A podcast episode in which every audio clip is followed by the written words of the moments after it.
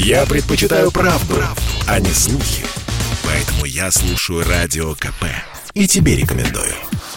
Программа создана при финансовой поддержке Министерства цифрового развития, связи и массовых коммуникаций Российской Федерации. «Национальный вопрос»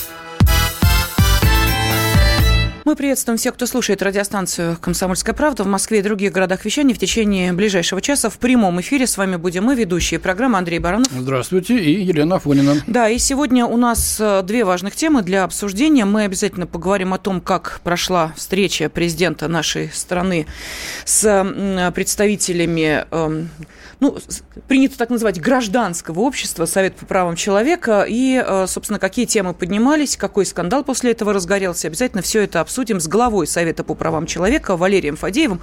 Он придет к нам в студию через полчаса этой теме более детально уделим время. Ну, а начнем мы с Украины, э, потому что эта тема была одной из главных в обсуждении видео саммите, как его называют, президентов России и США Владимира Путина и Джозефа Байдена.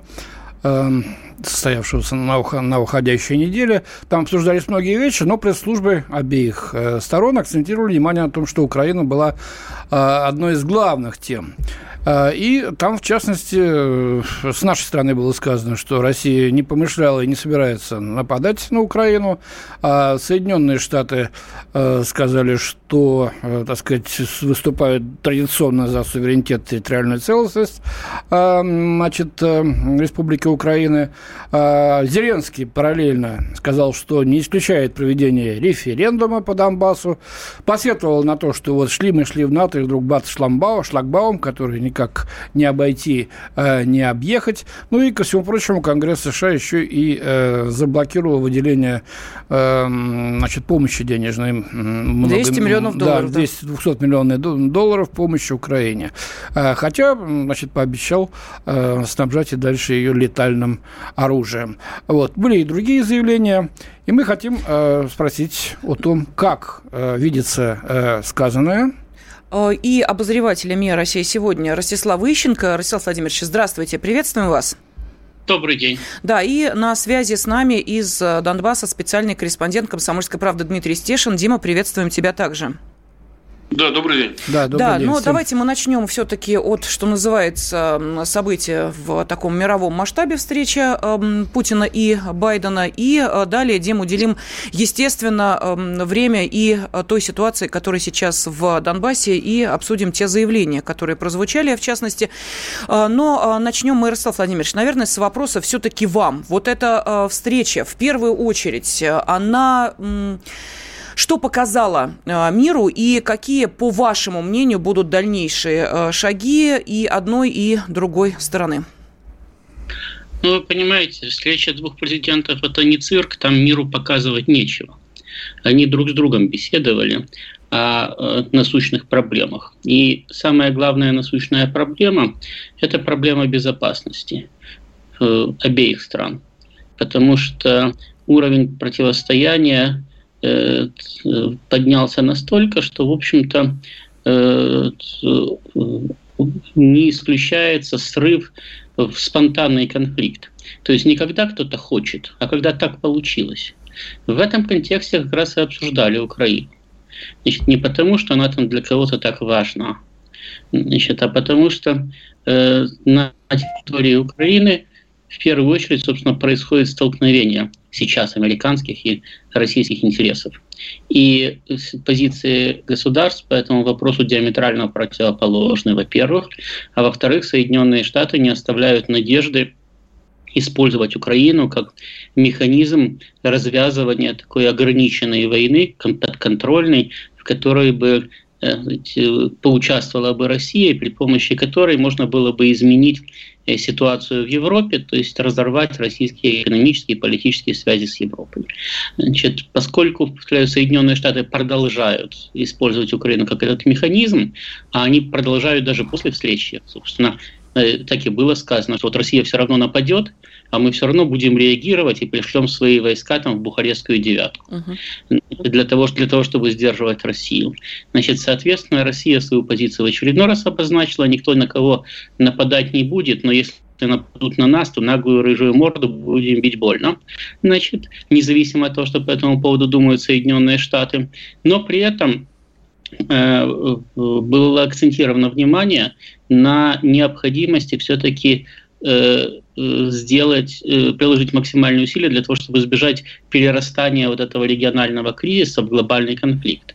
И именно поэтому, собственно, оба президента договорились попытаться создать новую систему безопасности, которая бы регулировала бы отношения России и Соединенных Штатов, которая не позволяла бы э, переходить с этим, вот этим постоянно возникающим конфликтом и кризисом за определенные красные линии. Потому что та система, я думаю, не случайно Путин упоминал в ходе беседы и в ходе от своей оценки этой беседы ситуацию Карибского кризиса когда Советский Союз и Соединенные Штаты стояли на грани ядерной войны, и когда как раз была выработана первая система безопасности, когда Э, у Кеннеди и Хрущева были поставлены телефоны прямой связи, при помощи которых, э, которых они могли позвонить друг другу и спросить, слушай, что это такое? Это нам показалось или у вас стартовали ракеты? Ростислав Владимирович, mm. а вот э, заявление Зеленского по поводу референдума в Донбассе, это что, он серьезно?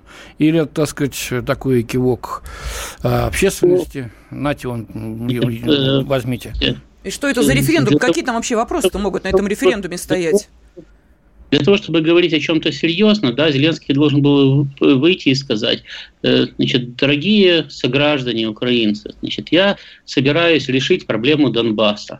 Для того, чтобы решить проблему Донбасса, его надо там, или отпустить от Украины, или услышать, что Донбасс решил остаться в составе Украины а э, э, вывести любой регион из состава Украины или даже принять любой регион в состав Украины в соответствии с Конституцией можно только на основании общеукраинского референдума. Поэтому я предлагаю назначить общеукраинский референдум, я вношу такое приложение в Верховную Раду там, и так далее и тому подобное. Тогда это можно было бы обсуждать серьезно.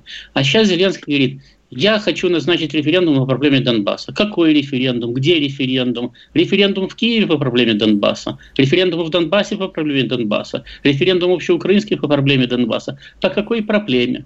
Можно ведь э, назначить референдум по принципу, выступаете ли вы за вывод российских войск с территории Донбасса, да? Можно же такой вопрос задать. Ну, Мы да. же не знаем, чем, собственно, говорит Зеленский. Он просто сотрясает в, этот самый, в, этом, в данном случае воздух, поэтому оценивать это, кроме как попытку создать какой-то очередной информационный повод, я не могу. Потому что иначе говорят о конкретных вещах. Рустам Владимирович, ну давайте узнаем, о чем говорит сам Донбасс. Вот сейчас э, Дмитрий Стешин с нами на связи. Э, Дим, вот по тем да. вопросам, которые мы успели обсудить с э, Ростиславом Владимировичем, вот какая э, позиция у э, жителей Донбасса? Наверняка же ты пообщался с теми людьми, с кем не один год уже общаешься. Это и руководство, это и э, люди в на городах, небольших населенных а, пунктах. Они вообще рассматривают возможность остаться с Украиной при определенных, так сказать, каких-то условиях? Договоренности, и, да. Да, или, или вообще, так сказать, уже за гранью? Не, по крайней мере, те, с кем я общаюсь, да, есть, конечно, криптобандеровцы, но они себя не афишируют. Как, как сам... криптобандеровцы? Интересно. Да. Вообще Донбасс вот так поджался, закрутили все гайки. Ну, то, что вот называется угрожающий период, то, что сейчас э, там происходит. Вот обстрелов вроде бы нет последние дни, да, но Украина демонстрирует ярко свои намерения. Вот на днях, два дня назад, Э, на, прямо на автобусную остановку на Трудовских, у шахты Трудовская, многострадальный район, сбросили с украинского беспилотника неизвестный боеприпас. Но прибежали ополченцы, э, решили его оттащить в сторону. Он сразу же сработал. То есть он от удара о землю, по-видимому, встал на боевой взвод. На это и было рассчитано. Один парень э, умер сразу на месте. Другой, вот я репортаж сегодня писал, вот в, в эти минуты он умер в больнице. И, и что? А, э, беспилотник ОБСЕ, который пытается мониторить линию фронта, его, ему не дают летать э, украинская сторона с помощью РЭБа, э, средств радиоэлектронной борьбы. И, и тоже что, какая реакция? То есть люди себя чувствуют, ну, во-первых, в эпицентре событий, которые от них никак не зависят. Вот они единственное, на что могут рассчитывать, это на Россию. Ну и все. И им сейчас даже реакции России недостаточно, потому что, ну, а, как мы а, влезли в эту ситуацию? Умиротворяюще. Мы призываем к минским, выполнению Минских соглашений. Мы призываем международное сообщество вступиться и вообще рассмотреть по совести, по справедливости эту проблему. Да? И с другой стороны, совершенно агрессивная украинская политика. То есть они готовы, они накачивают свою армию к наступлению, а у нас беда с нашей стороны. Вот мне сами как бы военные жаловались, что мы, говорит, жертвы, мы все ощущаем жертвами украинской политики, сидя в окопах, да, а, даже ответить толком не можем. Даже реляции военные сводки, которые идут, они а, тоже в каком-то вот, ну, таком терпильском ключе написаны. Хотя периодически, конечно, наши отвечают, когда их совсем уж допекут. Вот. И ситуация неприятная. Дим, ну вот смотри, Генштаб Украины, эм, это вот буквально сегодняшняя новость, но я думаю, что не тебе о ней рассказывать, не раскрывает данные о применении в Донбассе Байрактар и Джавелин, называя эту информацию служебной. Вот это теперь служебная информация, и, мол, типа, не лезьте к нам, будем применять, что применяем. Но э, действительно, ситуация э, накаляется, но, тем не менее, ждать ли вот этой точки отчета, о которой было сказано, то самое 22 января, о котором было заявлено... Говорили и о Рождестве, и о Новом Годе, но 22 января почему, не знаю, кстати. Но, э, тем не менее, эту тему мы продолжим обсуждать с нашими уважаемыми экспертами, а на связи с нашей студией обозреватель МИА «Россия сегодня» Ростислав Ищенко, из Донбасса специальный корреспондент «Комсомольской правды» Дмитрий Стешин. Я слушаю «Комсомольскую правду», потому что «Радио КП» — это корреспонденты в 400 городах России. От Южно-Сахалинска до Калининграда. Я слушаю «Радио КП» и тебе рекомендую. «Национальный вопрос» студии ведущие программы Андрей Баранов. И Елена Афонина. На связи с нами обозреватель МИА «Россия сегодня» Ростислав Ищенко. И из Донбасса сейчас выходит на связь с нами специальный корреспондент «Комсомольской правды» Дмитрий Стешин. Ростислав Владимирович, ну вот смотрите, э, встреча президентов Путина, видео общение президентов Путина и, и Джо Байдена, ну, стороны остались при своих, никакого, так сказать, прорыва не достигнуто, обвал, слава богу, тоже. Минские соглашения как не выполнялись, так и не будут выполняться, очевидно, э, Киевом. В то же время мы видим какие-то провокации вот Донбасс поплыл, судно Донбасс, э, поплыл по Азовскому морю, значит, в сторону моста, не доплыл, развернулся, пошел обратно. Вот сейчас о том, о, о чем говорил Дима э, Стешин с Донбасса, сбросили вот бомбу замедленного действия, которая унесла жизни двух человек. Чего Киев добивается? Все-таки какой-то провокации, после которого мы сорвемся? Вы, вот как эксперт, э, что бы посоветовали сейчас российской стране? Как действовать? Что делать-то дальше? Потому что патовая ситуация сохраняется.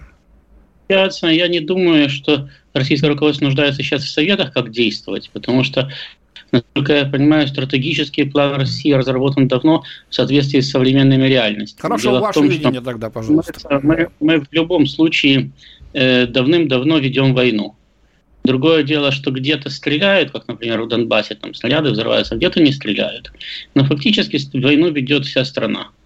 Вот, э, войну просто современную. Знаете, вот в этом самом, в 18 веке э, крупных сражений практически не случалось. Армии просто маневрировали, пытаясь выйти друг другу на коммуникации. И так могли ходить, была целая картофельная война, так называемая, там, в Баварии, значит, когда вообще э, ни одного сражения не было.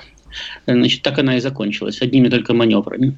Вот э, сейчас в связи с э, тем, что возможности откровенного столкновения э, великих держав ограничивается ядерным потенциалом, ограничивается, а вести войну где-то там на периферии, как это было во время холодной войны сейчас невозможно, потому что периферия такая сократилась, она в основном еще по инерции находится под американским контролем, в общем-то негде вести такие самые особо столкновения. Мы ведем такую политико-дипломатическую войну маневров.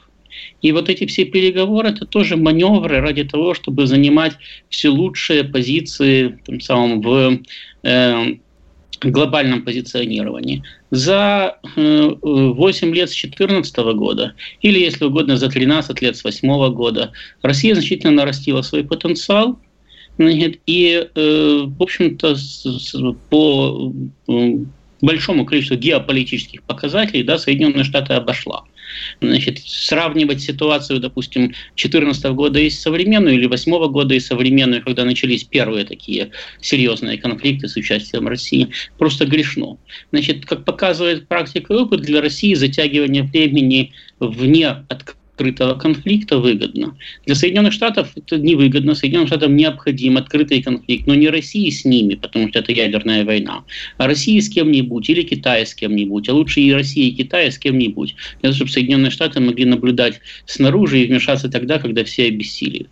Значит, это их стандартная тактика. Значит, вот э, все пытаются выйти э, при помощи этих маневров на э, выгодную для себя позицию. Соединенные Штаты организовать какой-нибудь маленький конфликт, а Россия уйти от этого маленького конфликта. При этом понятно, что Украина в данном случае страна страдательная, на нее, как и на других, кстати, лимитрофов, Соединенные Штаты давят по принципу «ты давай, а мы тебя поддержим». Правительство Украины от Соединенных Штатов находится в зависимости, но правительство Украины, зная, как поддержали Саакашвили, пометуя про свой Крым и, кстати, про Донбасс тоже, э, откровенно боится, что оно выступит, а поддерживать его никто не будет. Тем более, что Соединенные Штаты говорят, так мы воевать за Украину не будем. Поэтому э, то, что они пытаются организовывать, это, с одной стороны, дорогие американцы, вы хотите провокации, вот вам провокация – Угу. Значит, ну так, ну так, чтобы эта провокация не несла, не, не несла риск какого-то серьезного ответа. Вот вы говорите про корабль, да? Ну, поплыл он. Но он же даже не входил в российские территориальные воды. Он двигался в направлении моста, потом развернулся и поплыл назад. Там Азовское море такая маленькая лужа, что достаточно выйти из порта, и ты уже плывешь в направлении моста. Проплыл два часа, поплыл назад. Ну, что, поплавал по морю кораблик. Ушел себе назад. С одной стороны, провокация, конечно, провокация. С другой стороны, а что нарушено-то? А ничего не нарушено. Ну, не отвечал на запросы. Ну, Но они э, ждут, что мы сорвемся. Либо там, либо там, в другом месте. Ему сказали, значит, через, под мостом можно пройти только по запросу. Они ответили, мы под мостом не пойдем. Ну и не пошли. Я хочу сейчас к Дмитрию Стешину обратиться. Дим, скажи, пожалуйста, вот я понимаю, что за эти годы уже выработались определенные а, негласные правила а, того, как существует на линии соприкосновения Донбасса и Украина. Вот а, сейчас ты можешь сказать, что эти правила в какой-то степени уже нарушаются, и, соответственно, что сами-то жители Донбасса говорят о э, грядущих событиях, январских ли э, или чуть Донбасс позже. Донбасс готов к э, контактному боестолкновению? Спрошу так я с своей стороны. Знаете, я говорил со специалистом по информационной борьбе, у которого есть хорошие контакты, у него есть информаторы в ВСУ. Вот у них на часе политподготовки, не знаю, как в ВСУ это называется, наверное, как-то по-другому, командиры так и говорят. Значит, а наш тактический план такой, мы быстро заходим, быстро занимаем агломерации, а они огромные. А та же Макеевка примерно по размеру равна Донецку. Донецк, Макеевку, Горловку. Э, Россия не успеет, а когда Россия очнется, она же не будет бомбить свои собственные города. Э, Причем, э, по мнению военных, они не могут прикрыть все 430 километров линии фронта так, чтобы отбить э, ударные кулаки, если их сформирует Украина. То есть фронт, они считают, будет неизбежно где-то прорван. А на, в ДНР а, за линией фронта стоит 7 полноценных бригад. Всего порядка 120 тысяч человек. На готове авиация, которая не использовалась почти 7 лет. И вот по мнению тех же специалистов, к сожалению, украинская армия уже совсем другая. А, за эти годы. Во-первых, а, ротировались, ушли люди, которые помнят тут ужас 2014 года, когда их тут как кициков гоняли по степям. Да? Пришли другие люди а, совершенно. Они совершенно, Украина четко понимает, что их поддерживает весь мир. И не, устают, не устают об этом ей напоминать. Вот. Э, ну, в общем, такая ситуация, скорее всего, как мне предположил один военный, фронт не удержит, траншеи эти сравняют, э, ополчение отойдет в города и навяжет э, ВСУ э, затяжные городские Угу. Да, это самый жуткий формат современной войны. Вот я знаю, что только три армии умеют воевать. Это Россия, сирийская армия и запрещенный у нас ИГИЛ. Вот они понимают толк в городских боях. Но у ВСУ такого опыта нет, да, и есть вот ну, единственный выход, да, а, потом включатся дипломатические процессы, Россия выполнит свои обещания вмешаться, и ну, ситуация как-то откатится или разрешится. Да, но тут гражданское Жертв, население будет, конечно, страдать. наверняка будут будут просто ужасающие. Я в Донецк въезжал в будний день между пятью и шестью. Я попал как раз на вечерний трафик, когда люди с работы выезжали, живущие за пределами Донецка. Сплошной поток машин, людей очень много. Никто из Донецка, как пишут украинские газеты, не бежит в ужасе э, сепаратисты и вата. Никто не думает уезжать. Все работают. Ростислав Владимирович, ну и как вам вот это развитие событий? Какой сценарий, который сейчас Дмитрий изложил? Ну, во-первых, это развитие событий, такой сценарий я слышу на протяжении уже э, 8, почти 8 лет. Дело в том, что после 2015 года, когда Украина последний раз попыталась атаковать э, Донбасс, они разговаривают много, но реально воевать боятся, именно потому что они знают, э, что Россия все равно выступит, и последствия для них непредсказуемы. Если бы они хотя бы знали, какие будут последствия, они могли бы их просчитывать. Но они знают, что будет плохо, но не знают, как плохо. Вот. Поэтому они э, э, пищат, и хоть американцы их толкают на войну, они все время пытаются это удовольствие оттянуть как можно дальше. И поэтому вот за, это самое, за э, весь период, больше шести лет, с 2015 года, э, военный конфликт в Донбассе так и не начался. Хотя каждый год рассказывают, украинские войска наращивают э, группы группировки, украинские войска готовятся наступать, линию фронта не удержим, потому что нас очень мало, значит, порвутся везде, окружат города, выйдут на границу и так далее. Про это я слышу, наверное, уже 20, 30, 40 раз, значит, причем э, неоднократно в течение одного и того же года. Значит, да, возможно, когда-нибудь э, Украина и попытается начать в Донбассе наступление. Не думаю, что они смогут достичь э, хоть каких-то там серьезных успехов. Э, во всяком случае, вы прекрасно знаете, что группировка российских войск на границе с Украиной смонтирована уже давно. Там численность ее колеблется, но все время в районе 100 тысяч человек находится. Вот. Реагировать она может э, очень быстро. Это прекрасно знают опять-таки и на Украине, и в Соединенных Штатах. Так. И понятно, что отреагируют очень быстро, потому что об этом уже неоднократно предупреждали. Значит, э, что касается самого того, что э, мирное население страдает, да, и будет страдать. Понимаете, э, опять-таки, это война. Значит, где-то падают снаряды, где-то они не падают. И более того, я вам напомню ситуацию 1941 года, когда 22 июня значит, ушла директива в войска, что утром может начаться война и э, самое, э, армию э, было приказано вывести из мест базирования и приступить к плану прикрытия границы. Тем не менее, когда утром в Кремль доложили, что немецкие самолеты бомбят наши города, уже бомбят.